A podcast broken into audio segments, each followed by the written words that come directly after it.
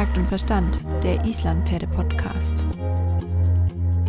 Alles rund ums Islandpferd mit Svenja und Melanie.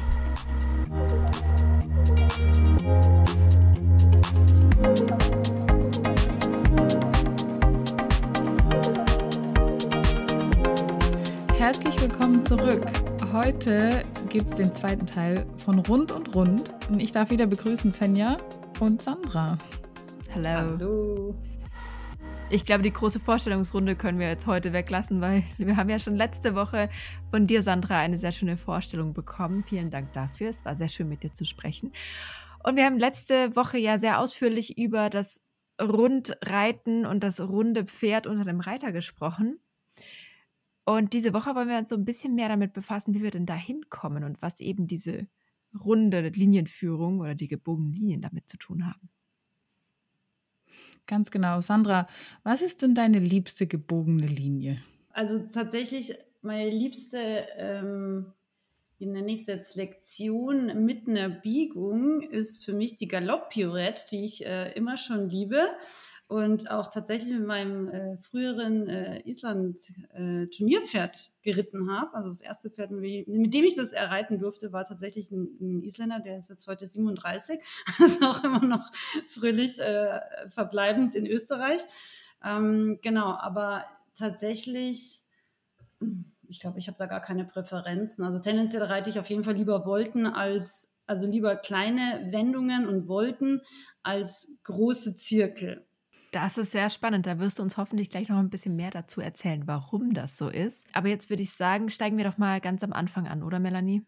Ganz am Anfang. Was heißt denn für dich ganz am Anfang? Also erstmal, wie reiten wir überhaupt eine gebogene Linie vielleicht? Ja, das ist, wenn ihr mich jetzt fragt, ist das genau anders, wie alle anderen sowas reiten, glaube ich.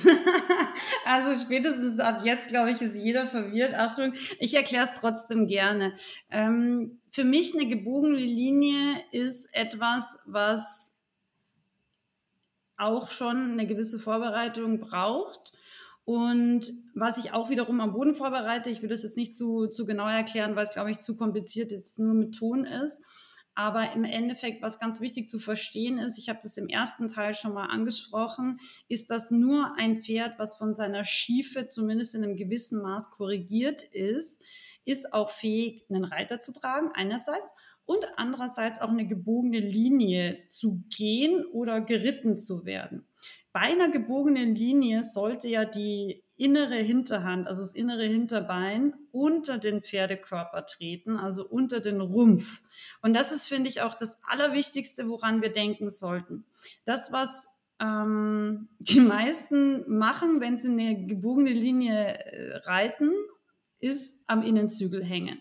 Und das ist genau das, was leider dem Pferd komplett seine Balance nimmt, weil was dann passiert ist, wir ziehen sozusagen am Innenzügel, das Pferd schaut auch vielleicht nach innen, das Pferd fällt auf die äußere Schulter und damit bringen wir es eigentlich schon komplett außer der Balance. Es wird noch schiefer und damit auch noch vorhandlastiger und wir werden definitiv damit auch die Hinterhand verlieren. Also das heißt, dass das Pferd nicht mehr wirklich unter die Hinterhand, äh, unter den Rumpf des Pferdes äh, wirklich tragend vorkommen kann. Das heißt, wie würde ich eine, eine gebogene Linie reiten? Eigentlich in erster Linie in meinem Kopf und ich halte es wirklich simpel. Ich kontrolliere in erster Linie die zwei Hinterbeine. Das ist eigentlich immer bei jeder Lektion, was ich mache. Ich denke immer an die Hinterbeine des Pferdes und alles andere ergibt sich dann eigentlich. Eine gebogene Linie ist ähm, für mich immer ganz wichtig, dass, dass ich darauf achte, dass der Hals nicht in irgendeine Richtung sozusagen abknickt oder sich überbiegt, und das ist eigentlich so das Allerwichtigste von der Zügelführung her.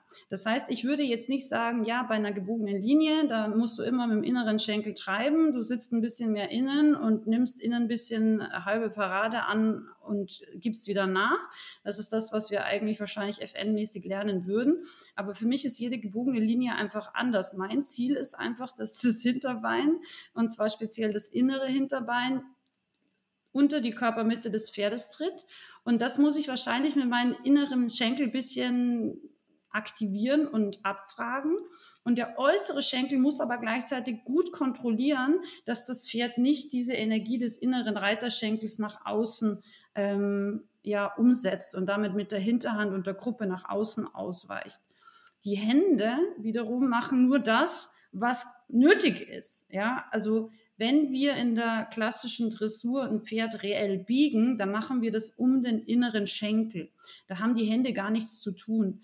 Die Hände sind nur, wie ich letztes Mal schon gesagt habe, im Endeffekt, die haben Künstlerdasein, die machen nicht viel. ja, das meine ich jetzt nicht negativ. Ähm, das heißt, der äußere Zügel kontrolliert die äußere Schulter, dass das Pferd nicht über die äußere Schulter fällt.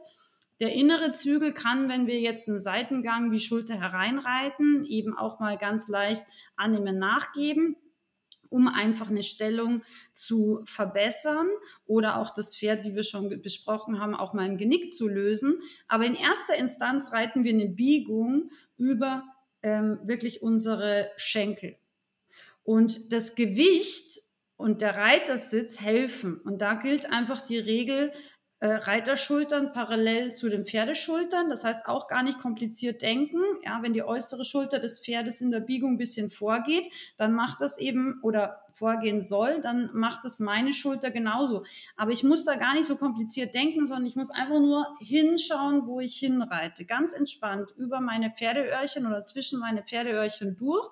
Und dann muss ich einfach nur Hinterbeine kontrollieren. Und mehr ist es nicht und locker sitzen. Alles andere passiert automatisch ich glaube, die meisten denken immer viel zu viel und viel zu kompliziert. Und wenn wir als Reiter wirklich ins Denken kommen, ich kann es euch garantieren, ihr seid zu langsam. Die Abfolgen, selbst im Schritt, sind so schnell, dass wir fühlen müssen. Wir dürfen nicht denken beim Reiten. Wir dürfen vorher denken, wir dürfen uns auch mit Reitlehre beschäftigen, aber während des Reitens brain dead.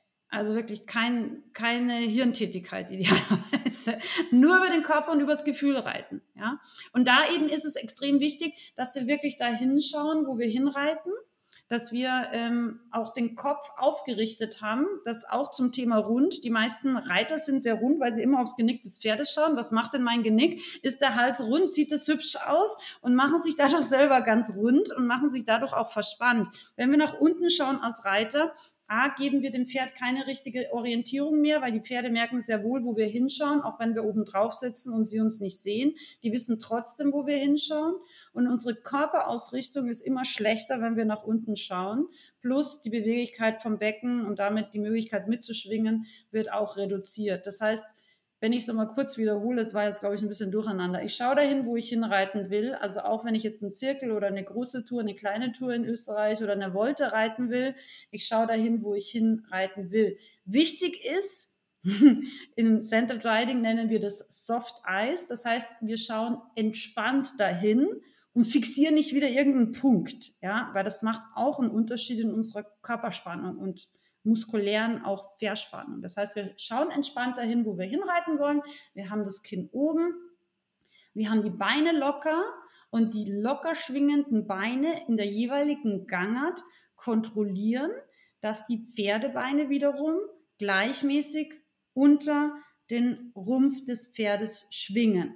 Und mit gleichmäßig bedeutet eben auch, dass das innere Pferdebein in der Biegung wirklich auch unter den Körper tritt. Und da muss ich vielleicht manchmal wirklich auch sogar nicht nur vorwärts treibend, sondern vorwärts seitwärts treibend einwirken, um zum Beispiel auf der linken Hand dem linken Hinterbein zu sagen, du gehst auch unterhalb des Rumpfes, weil gerade oft ähm, bei linkshohlen Pferden ist eben das linke Hinterbein das Problem.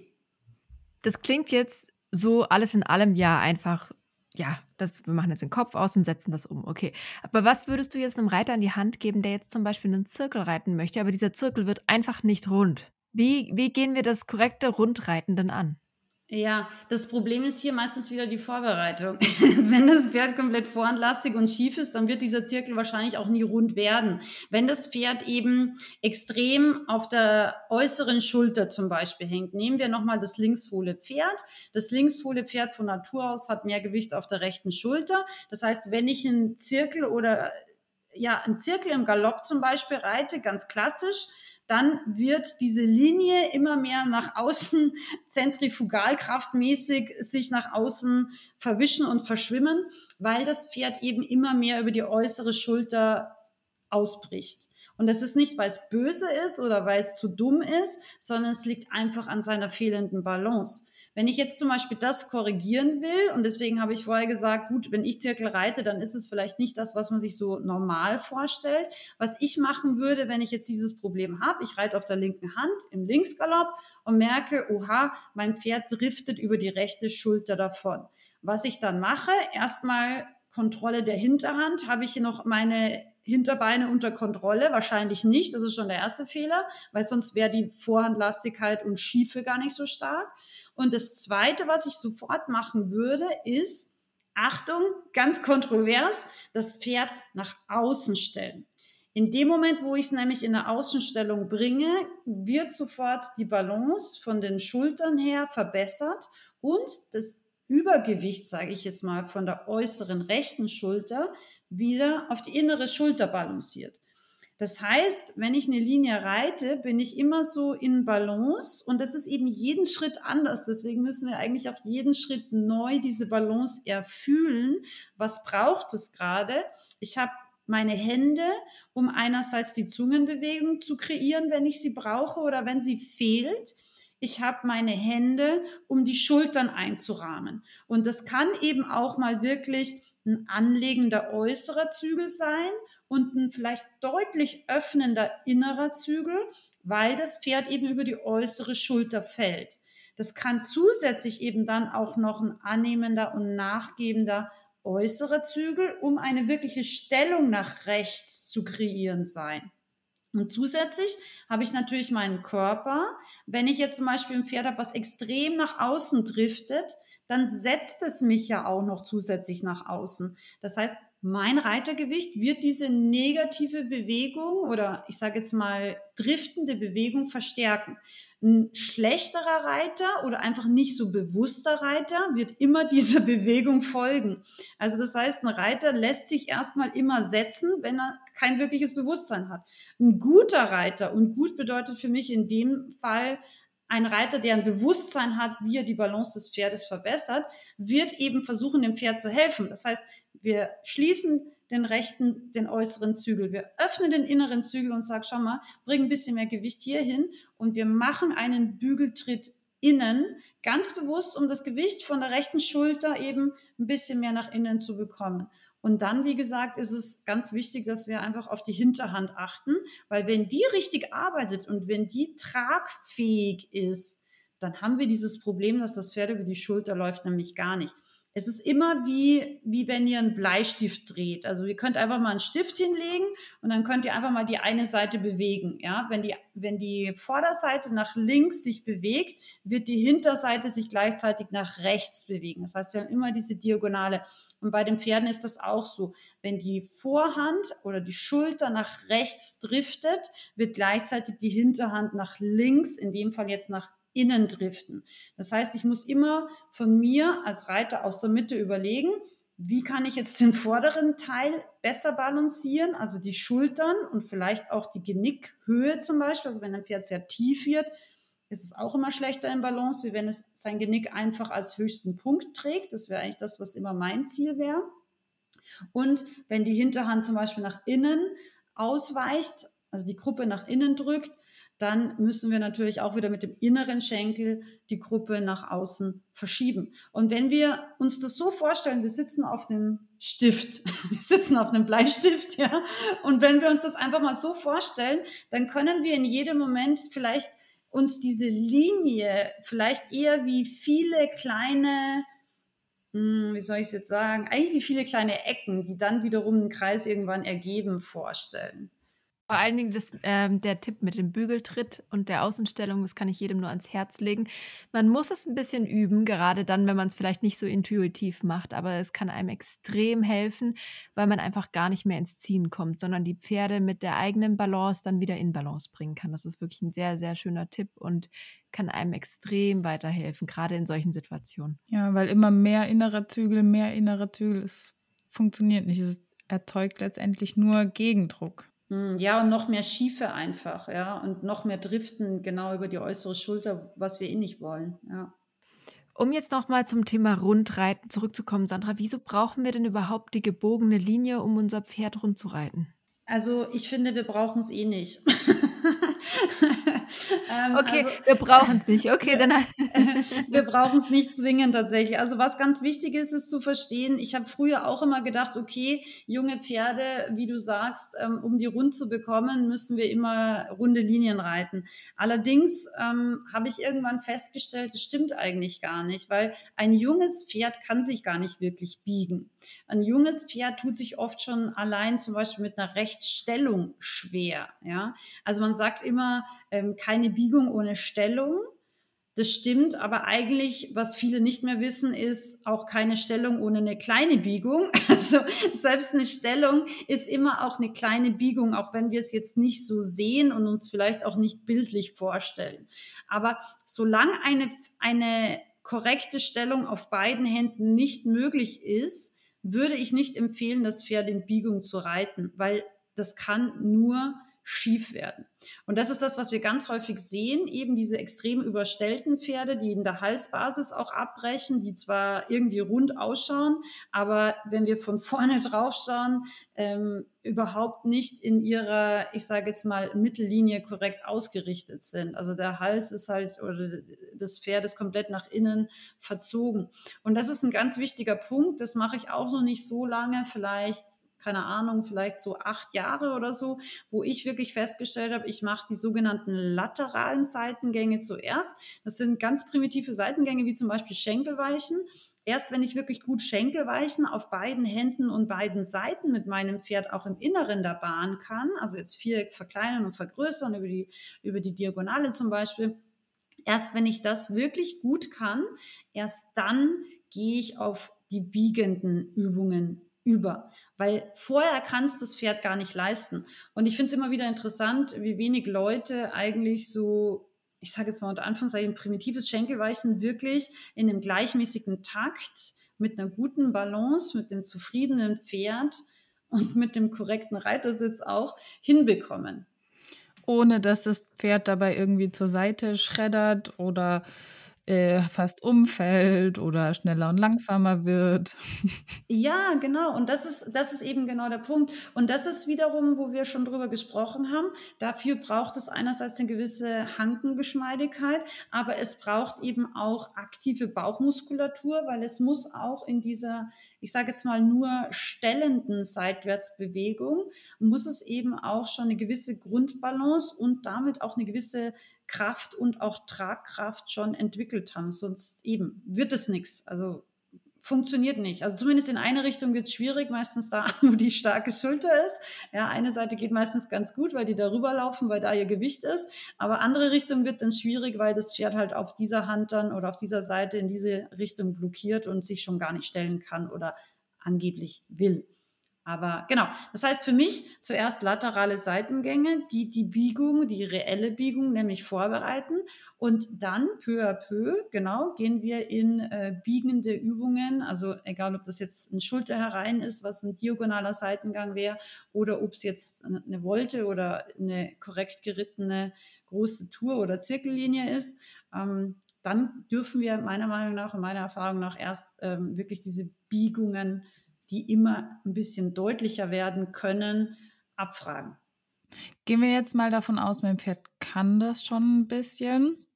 Das heißt, ich kann auch schon in die Biegung gehen. Und wie, wieso hilft denn die Biegung für eine gute Oberlinie?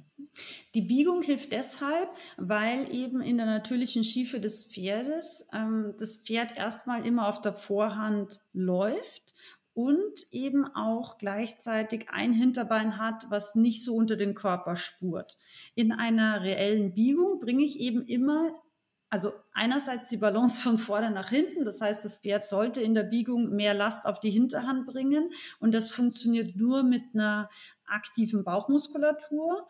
Und andererseits eben in der Biegung ähm, tritt dieses innere Hinterbein ja also wenn es richtig gemacht ist, unter dem Pferderumpf, unter dem Pferderumpf, ja, also das heißt auch unter das Reitergewicht.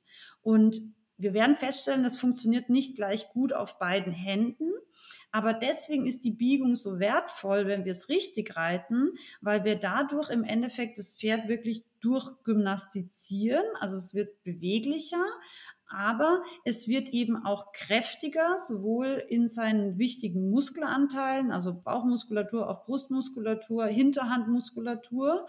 Und es wird eben lernen, wirklich beide Hinterbeine auch unter den Körper zu setzen. Und unter den Körper bedeutet eben wirklich auch Last aufzunehmen. Also jeder kann gerne auch mal aufstehen und dann in so eine, wie nennt man das so, wie Hocke gehen und dann in so einer Hocken Bewegung sich fortbewegen. Das ist tatsächlich wirklich auch was, ähm, wo wir uns so ein bisschen vom Gefühl her ähm, nachvollziehen können, wie Pferde sich fühlen, wenn wir wirklich Last auf die Hinterhand bringen wollen. Und die müssen eben die Hanken beugen. Und dadurch wachsen sie im positiven Sinne vor uns im Widerrist. Aber das ist wirklich anstrengend. Ja, also deswegen, junge Pferde können das auch nicht lange. Und für junge Pferde ist Schritt in einer reellen Biegung auch wirklich schon Maximalkrafttraining. Das dürfen wir aber nicht vergessen. Aber das ist das, warum eine reelle Biegung im Endeffekt so wertvoll ist, wenn es ja, wenn wirklich reell ist. Und jetzt haben wir ja schon so ein bisschen auf das Rundreiten angespielt, aber wie kann denn auch ähm, die Biegung uns helfen für die Gangarten? Die Gangarten sind ja immer ein Ergebnis aus, aus dem, wie beweglich einerseits ist ein Pferd und dazu gehört eben die Geschmeidigkeit. Eine Biegung, die wir auf beiden Händen abrufen können, bedeutet einfach eine gewisse Grundgeschmeidigkeit. Anders funktioniert das nicht, weil sonst, wie gesagt, scheitern wir wahrscheinlich schon in der Stellung auf der händigen Seite. Und wenn, wenn die Pferde im Endeffekt das können, dass sie mit beiden Hinterbeinen unter den Körper Last aufnehmen einerseits und andererseits geschmeidig genug sind, wirklich auch den Schenkel anzunehmen. Das funktioniert ja auch erstmal auf einer Hand besser auf der hohlen Seite als auf der händigen, unter Anführungszeichen steifen Seite. Erst wenn das auf beiden Seiten funktioniert ähm, und eben das Pferd auch sich frei stellen lässt in beide Richtungen, erst dann kann auch wirklich ein reeller Takt also jetzt zum Beispiel auch im Schritt und auch in weiterer Folge im Trab entstehen. Und das ist natürlich auch eine wichtige Voraussetzung, dass wir dann auch in die höheren Gangarten überhaupt kommen können. Also nur wenn wir einen wirklich gymnastisch wertvollen Schritt reiten können, dann können wir auch einen guten Trab reiten. Wenn wir einen wirklich guten Trab reiten können, dann können wir auch einen guten Galopp reiten. Ja, also das baut immer aufeinander auf. Mehr Geschwindigkeit bedeutet nicht bessere Balance, sondern ganz im Gegenteil. Mehr Geschwindigkeit oder höhere Gangarten, es wird immer schwieriger fürs Pferd. Und deswegen, wenn wir es nicht gut vorbereitet haben, dann werden wir spätestens, wenn wir anfangen zu traben oder zu tölten oder zu galoppieren, ähm, werden wir Probleme bekommen. Und was ganz wichtig ist, nochmal vielleicht speziell aufs Gangpferd eingehend, viele Gangpferde haben eine relativ gerade Hinterhand. Also eine gerade Hinterhand bedeutet wiederum keine optimale Winkelung und damit auch keine optimale Geschmeidigkeit wiederum unserer großen Gelenke, der Hanken, worüber wir schon gesprochen haben. Diese Geschmeidigkeit braucht Zeit. Wenn wir keine Gymnastik oder keine, ich sage jetzt mal, systematische Gymnastizierung mit den Pferden machen, dann werden wir immer das Problem haben, dass die Hinterhand steif und gerade ist. Das äußert sich zum Beispiel in einem ungleichmäßigen Trab.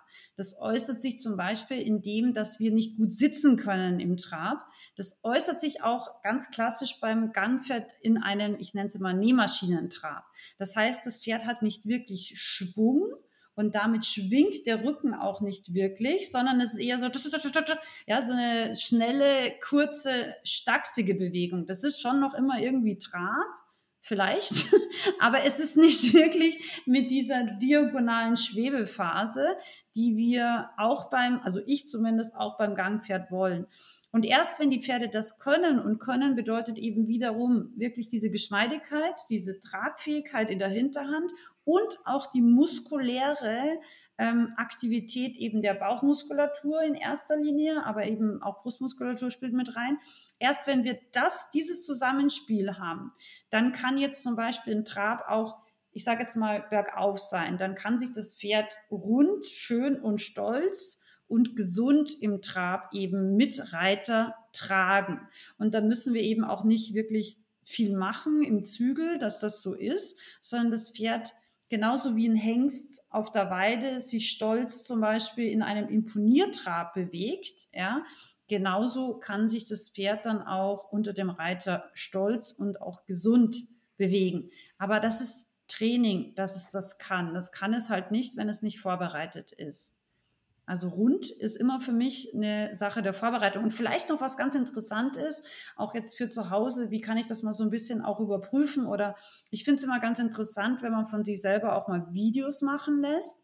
Wenn wir zum Beispiel eine Biegung reiten, dann sollten wir normalerweise auch beim bisschen moppeligen Pferd, sollten wir so ein bisschen eine Bauchmuskulatur sehen können. Also wenn ein Pferd korrekt unter Anführungszeichen rund geht, gerade auch auf der Biegung sollten wir innen so einen kleinen Streifen, ja, äh, sozusagen immer wieder heraus oder hervortreten sehen. Ähm, am unteren Drittel des Rumpfes des Pferdes. Wenn ich das sehe, dann kann ich schon relativ sicher sein, dass ich ganz gut unterwegs bin. Und dann, was auch interessant ist für alle die, die ein bisschen Pummelchens zu Hause haben, dann schaut mein Pferd auch sofort wirklich schlanker aus. Also es macht wirklich einen Unterschied. Und auch nach dem Reiten, das ist echt interessant. Ich erzähle das deswegen auch. Meine Isländer Stute ist ja zweifach Kolik operiert wegen ja, wegen einer nicht so schönen ähm, Geschichte am Eierstock ist jetzt, also lange Rede, kurzer Sinn, sie ist zweimal Kolik operiert. Ähm, dieser Bauch hängt einfach ein bisschen seit der zweiten Kolik-OP, weil die Narbe einfach schlecht äh, verheilt ist damals leider. Ähm, und es ist interessant, wenn sie jetzt so dasteht, dann würde man sagen, oh, das schaut jetzt nicht so hübsch aus und gebe ich auch jedem recht. Aber wenn sie gearbeitet hat, ist echt ganz interessant. A, schaut sie 30 Kilo schlanker aus und B, ist wirklich der Rumpf und ähm, ich sage jetzt mal der Bauch auch höher. und das ist ganz interessant zu sehen. Also gutes Reiten tatsächlich wird ein Pferd verbessern. Und zwar auch erstmal noch statisch danach, also auch wenn der Reiter schon abgestiegen ist. Und das ist vielleicht auch was Interessantes. Und eben auch wirklich so diese, diese Aktivität der Bauchmuskulatur zu beobachten, ist, glaube ich, auch ganz interessant, weil man da wirklich auch mal so ein bisschen Indiz hat, ah ja, okay, weil immer wenn die Bauchmuskulatur korrekt arbeitet, dann wird gar nicht mehr so viel selbst auf der Biegung unter Anführungszeichen schief laufen im, im wahrsten Sinne des Wortes. Hamir kann das nur bestätigen. Der sieht nach dem Training tatsächlich öfters mal doch ein bisschen schlanker aus als vorher. Sehr cool, sehr cool. Eine Sache vielleicht auch noch, ähm, gerade auch vielleicht zum Thema Galoppieren mit Gangpferden. Hm, wenn wir die Pferde gut vorbereitet haben und für mich gehört für den Galopp wiederum in erster Linie die gymnastizierende Schrittarbeit als Vorbereitung da dazu. Also Trab ist auch gut, aber in erster Linie verbessern wir den Galopp über Seitengänge im Schritt. Und wenn wir ein Pferd richtig galoppieren, dann haben wir immer das Gefühl, dass das Pferd von hinten nach vorne galoppiert. Das heißt, es richtet sich vorne auf und macht sich groß und die Hinterhand springt wirklich unter den Körper. Und das ist vielleicht auch nochmal ganz interessant zu beobachten, wenn ein Pferd nicht im positiven Sinne rund und wirklich reell sich bewegt, dann haben wir immer relativ viel Sand oder worauf Schotter, wenn wir draußen im Gelände sind, was nach hinten zum Beispiel rauswirbelt. Also das kann man auch mal beobachten. Ein Pferd, was gut balanciert ist, bewegt sich erstens immer leise, auch wenn es galoppiert. Da hört man nicht viel, auch beim Gangpferd nicht. Und zweitens ist immer wenig Sand und Staub aufgewirbelt. Also ich fand das ganz interessant. Mir ist das auch mal aufgefallen. Wir haben mal, also wir machen auch Freispringen bei uns ähm, in der Halle so einmal im Monat. Und dann hatten die die Halle nicht gewässert. Und ich mache das immer mit meinen zwei Pferden zusammen. Also mein Lusitano, meine Isländerstute. Also die springen dann nicht alles, also springen erstmal zusammen und dann zum Schluss, dass ich den Lusitano noch mal ein bisschen höher springe, weil der einfach größer ist und höher springt. Aber grundsätzlich springen sie immer erstmal zusammen. Das sind halt irgendwie so sechs Sprünge hintereinander oder so. Und dann war da eben nicht gewässert. Und ich hatte eine Fotografin da und wollte Fotos machen. Und ich komme rein und sie meint schon, oh, das geht voll schlecht mit Fotos, weil es total staubt. Und wenn die Pferde da einmal drüber äh, springen, dann ist die ganze Halle voller Staub und hier das ganze Objektiv schon, schon dreckig und so weiter. Da habe ich mir gedacht, ja, jetzt nicht so praktisch eigentlich. Und habe dann gedacht, so, naja, ist egal, ich lasse die jetzt trotzdem freispringen, weil ist ja auch heute ja Trainingstag mit Freispringen. Und es war ganz witzig, ich habe sie dann freispringen lassen und es war ungefähr gar keine Staubentwicklung. Und dann sagt die Fotografin zu mir, ja, aber wie kann das jetzt eigentlich sein? Jetzt hat sie irgendwie schon fünf Pferde fotografiert und das war jedes Mal eine Runde und alles war voller Staub. Und meine Pferde sind auch noch zu zweit. also sind auch noch zwei Pferde, also doppelt so viele. Und dann sage ich, ja, das ist halt der Unterschied zwischen einfach laufen, ja, und sich selbst in der Balance mehr tragen. Das ist eben der Unterschied, ja. Und das ist vielleicht auch nochmal wichtig oder eine gute Überprüfung, wenn wir also galoppieren und extrem oft hören, dass der Sand so gegen die Hallenwand äh, fällt, das hört man ja schon, dann wissen wir, dass das Pferd eher von der Energie her mit der Hinterhand raus aus dem Körper arbeitet, anstatt unter den Körper. Weil wenn es reell unter den Körper arbeitet, egal ob es im Trab ist oder im Galopp ist oder auch im Tölt ist, dann haben wir diese hinten raus Sandentwicklung nicht. Das ist ein guter Punkt. Da werde ich jetzt mal noch mal mehr drauf achten. Ja, das ist wirklich ist eine einfache Überprüfungsmöglichkeit. Ja, das ist echt ganz interessant. Und immer wenn viel Sand hinten rausschiebt, sage ich mal, dann wäre es wieder die Frage: Machen wir vielleicht wieder eine Gangart langsamer? Oder machen wir einfach Halt rückwärts richten? Also das ist zum Beispiel auch eine super Übung, wenn man einfach mal Halt rückwärts richten, zum Beispiel auch aus dem Rückwärtsrichten antragt. Wie fühlen sich die ersten zwei, drei, vier Tritte vielleicht anders an? Und vielleicht verliert man es dann wieder und dann würde ich wieder halt rückwärts richten machen. Also tatsächlich, ich mache sehr viel auch mit Gang, Gangpferden rückwärts richten, weil das denen total hilft, das Becken abzukippen und eben diese Geschmeidigkeit in der Hinterhand zu bekommen Plus es hilft ihnen äh, für die Diagonalität, die manchen Gangpferden, die sehr viel Passveranlagung haben, eben ja einfach auch für alle Gangarten hilft. Wenn die Passtölter sind oder wenn sie überhaupt nur Pass gehen, eine Schweinepass, dann hilft ihnen einfach so diese Diagonalität des Rückwärtsrichtens ganz oft und ja auch für ihre Geschmeidigkeit generell. Die ersten paar Schritte danach sind dann oft so schön leicht und dann spürt man das, wo man eigentlich hin will, weil man da dann mal kurz besseren Takt hat. Genau, und dann kann man auch besser sitzen. Also viele Leute sind immer so, du tust gar nicht leicht traben. Dann sage ich, nee, ich muss nicht leicht traben.